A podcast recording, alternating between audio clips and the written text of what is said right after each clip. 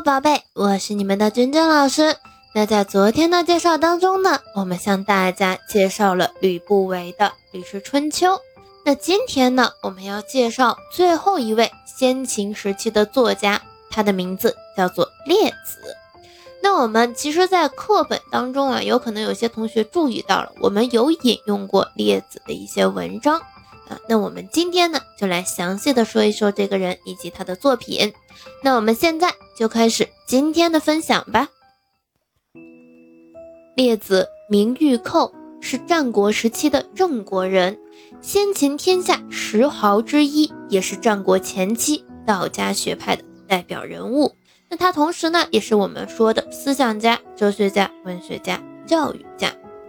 列子呢，是介于老子与庄子之间，道家学派承前启后的重要传承人物。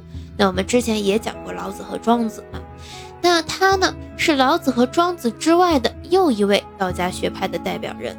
其学本于黄帝老子，主张清静无为，归同于老庄，被道家尊为前辈。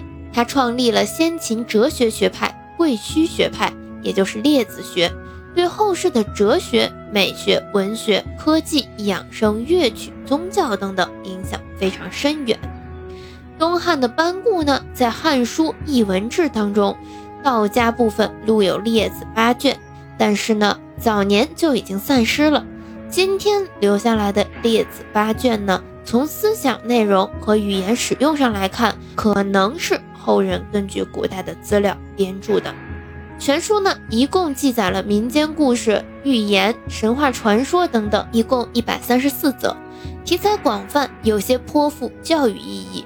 其实列子的很多寓言故事都是我们耳熟能详的，比如说愚公移山、夸父逐日、两小儿辩日、余音绕梁、季昌学射、高山流水、杞人忧天、歧路王阳、夷陵道府等等等等啊。很多都是宝贝们听过的，而且熟知的故事，还有很多呢是入选了我们教材的故事啊。比如说，我们这个愚公移山就入选了教材。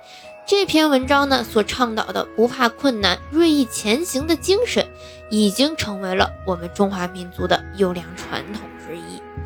那其实呢，列子的这些寓言故事、神话传说影响还是非常深远的，整个的文风风格也是很清新的啊，文学价值很高，所以我们可以去读一读列子这个故事。呃，相对来说呢，同学们读起来也不至于很枯燥，也是能听懂的啊。只不过更深层次的寓意，我们再想一想，练习一下生活实际思考就可以了。但是呢，整个故事其实还是能读懂的。